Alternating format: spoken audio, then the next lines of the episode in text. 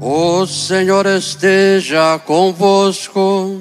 Ele está no meio de nós. Proclamação do Evangelho de Jesus Cristo segundo Lucas.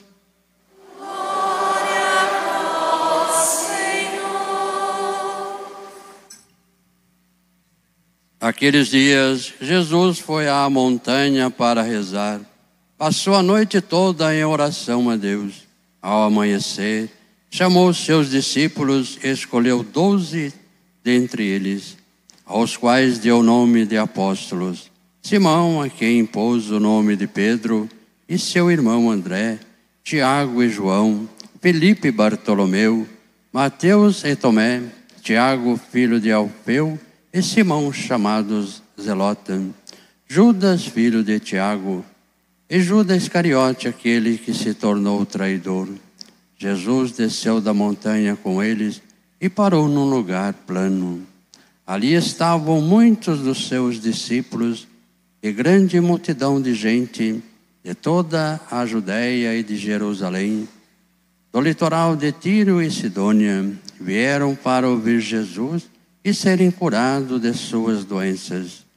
Aqueles que estavam atormentados por espíritos maus também foram curados. A multidão toda procurava tocar em Jesus, porque uma força saía dele e curava a todos. Palavra da salvação.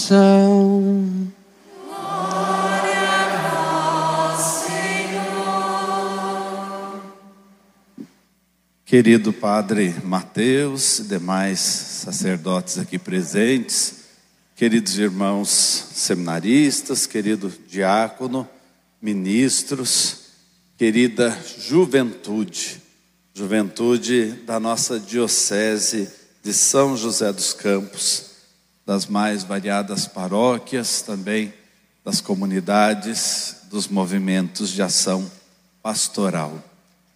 Nós acabamos de ouvir da carta aos Efésios uma mensagem maravilhosa que a gente tem que deixar gravada no coração. Nós somos da família de Deus. Nós pertencemos à família de Deus. E se nós somos da família de Deus, nós carregamos em nós o DNA de Deus. Nós somos queridíssimos por Ele.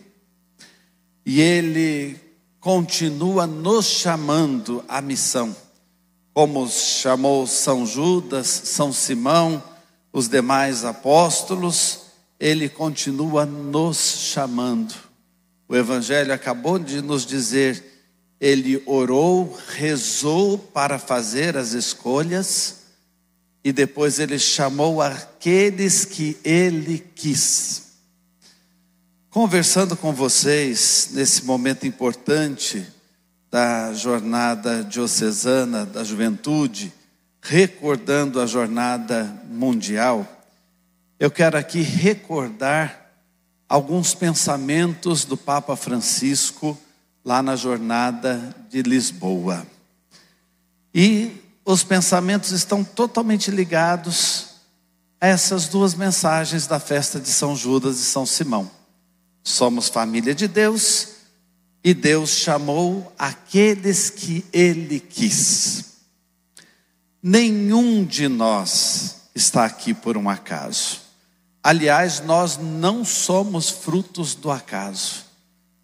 Todos nós fomos pensados por Deus, queridos por Deus.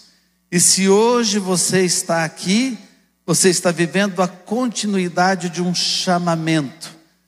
Desde o princípio da nossa vida, no útero de nossas mães, desde o momento da nossa concepção, nós fomos chamados por Deus. E por que chamados? Porque fomos queridos por Deus. Porque Ele nos quer na sua família. Nós estamos na família cristã. E por que chamados? Porque nós somos profundamente amados por Deus. Não existe no mundo um outro rosto como o seu. Não existe no mundo um outro coração como o seu. Não existe no mundo um outro olhar como o seu. Você é único, irrepetível, chamado por Deus, amado por Deus e colocado neste mundo como obra-prima. Aí você pode pensar, padre, mas o senhor não me conhece. O senhor está falando isso, mas o senhor não sabe onde eu estou me degradando. O senhor não sabe onde eu tenho minhas impurezas. O senhor não sabe o que eu carrego nos pensamentos ou nas minhas omissões e até nos meus atos. Papa Francisco disse em Lisboa: Deus ama você do jeito que você é, não do jeito que você quer ser. Isso é de arrepiar, gente. É lindo isso. Assuma isso para a sua vida. Deus ama você do jeito que você é, não do jeito que você quer ser. Ele simplesmente ama. Porque ele já enxerga o melhor de você. Ele já sabe do que você é capaz. Ele tem o mundo em suas mãos e ele sabe dos passos que você vai dar é só você dar chance a Ele de te amar. Faça essa experiência. Então, mais uma vez eu digo: não pense que você está aqui porque o seu grupo veio. Não pense que você está aqui porque por um acaso hoje a gente ia começar o dia com uma missa. Deus pensou nesse momento de amor para você. Ele ama você do jeito que você é e quer você no trabalho com Ele. Você é importante para Deus. E nesse sentido, é bom a gente lembrar como o mundo nos trata. Muita gente parece que virou apenas um número na rede social, um perfil a mais nas mídias. Nós somos um número querido pelo comércio pelas mídias e suas propagandas, mas para Deus você é muito mais. Você vale muito mais. Você é único e irrepetível, chamado e amado por Ele.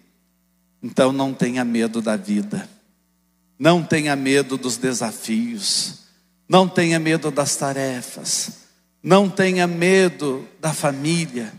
Não tenha medo das situações que você tem que enfrentar. Não deixe a sua vida transformar você num número. E não deixe a história transformar a sua vida em rotina. Papa Francisco disse em Lisboa: o jovem tem que ser um ser de perguntas, porque a pergunta faz com que o jovem sinta inquietude, e juventude é inquietude.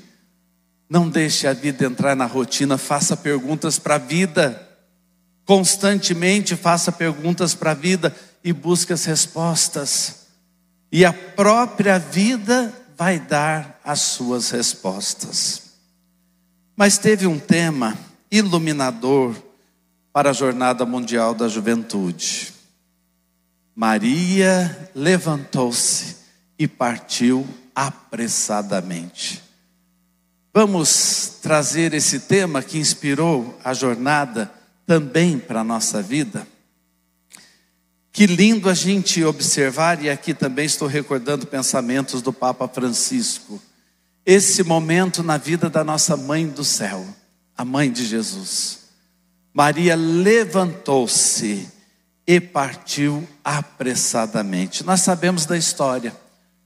Logo depois que ela ficou sabendo que ela estava grávida, seria a mãe do Salvador, ela fica sabendo também que a sua prima estava já no terceiro mês de gravidez.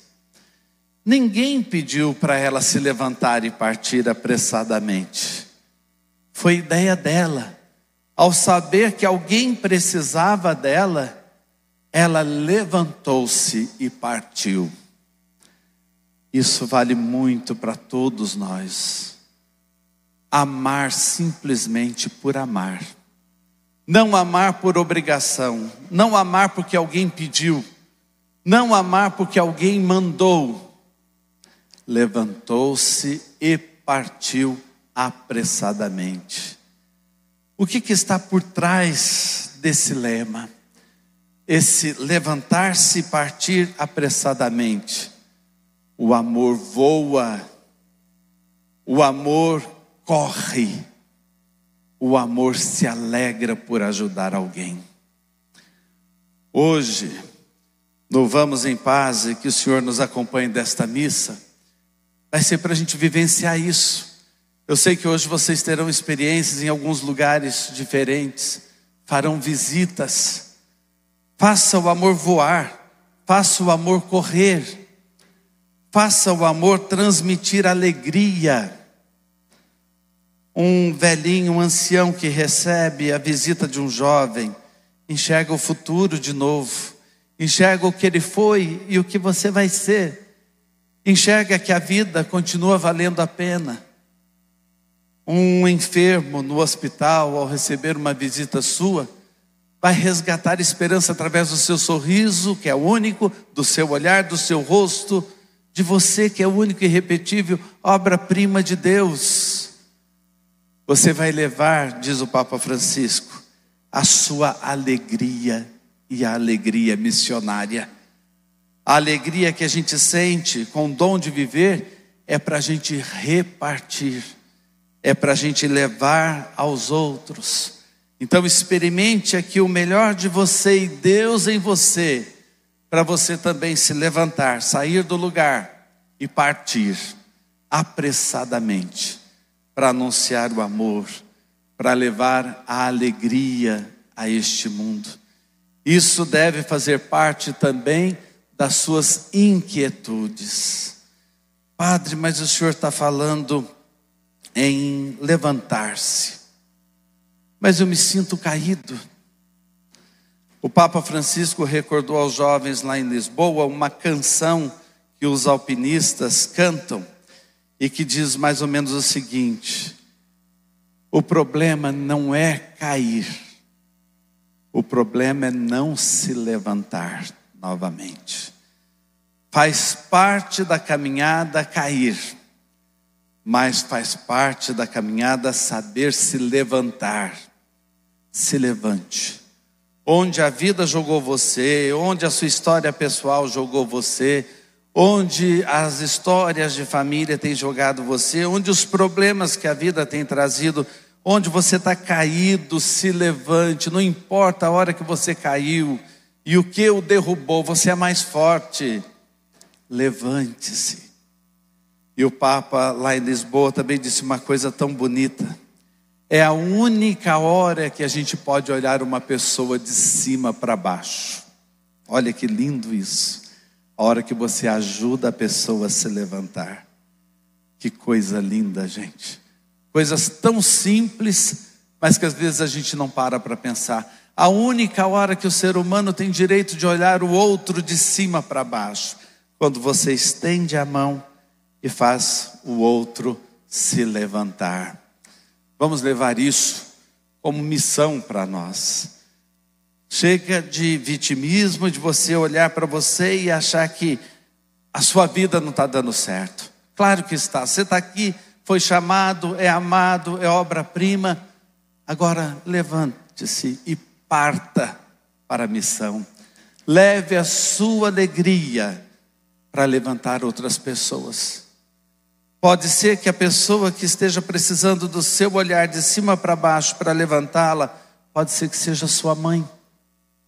Pode ser o seu pai em algum vício, pode ser um irmão que está mais deslocado, pode ser alguém ali da sua casa, ou alguém do nosso grupo que talvez a gente não esteja percebendo que a gente está deixando para trás e que caiu e que precisa da nossa mão e precisa da nossa ajuda. Vamos fazer isso acontecer como missão na juventude da nossa diocese. E por fim, eu recordo a mensagem da missa de envio lá de Lisboa, quando depois foi anunciada a jornada em Seul antes de anunciarem no sermão da missa, o Papa disse três pensamentos. Foi o sermão mais curto, o de encerramento, o de envio. Ele diz, baseado na cena do Monte Tabor, onde os discípulos assistiram Jesus transfigurado, pleno de luz, e foram tomados pela luz de Cristo. O Papa disse: vocês têm que sair daqui resplandecendo, escutando a palavra e sem medo. Vamos trazer também esses verbos para a nossa vida? Resplandecer, escutar a palavra e não ter medo. Vocês são tão importantes e vocês têm tantas coisas boas que daqui nós precisamos sair resplandecentes de luz. A luz que vem desse amor de Deus que nos faz família dele. A luz que vem desse amor de Deus que nos chamou desde o início da nossa existência, como nós começamos a nossa reflexão, recordando isso. Saia daqui com seus olhos sorrindo e com seu coração dançando, porque você é luz, porque você carrega em si esta luz de Deus. Transfigure Deus para o mundo, onde nós encontramos tantas pessoas que aceitaram ser números e estão apagadas. Seja luz, seja luz o seu olhar de cima para baixo que vai levantar pessoas, vai fazer você sair de si, vai fazer a sua alegria ser missionária, vai ser luz. Seja luz, resplandeça a luz de Deus. Mas de que jeito, Padre? Qual a receita para essa luz não se apagar, como aconteceu nos banheiros essa noite, lá no alojamento? Qual a receita? Esteja ligado na eletricidade de Deus, porque Deus é dinâmico, porque Deus é força, porque Deus é luz. Escute a palavra dele. Lá no Monte Tabor, os discípulos ouviram do Pai: Este é o meu filho, escutem o que ele diz. E nós olhamos para Jesus, olhamos para a cruz e vamos dizer: só tu, Senhor, tens palavras de vida eterna. Só tu tens palavras de vida do eterno. Essa vida que nós carregamos em nós.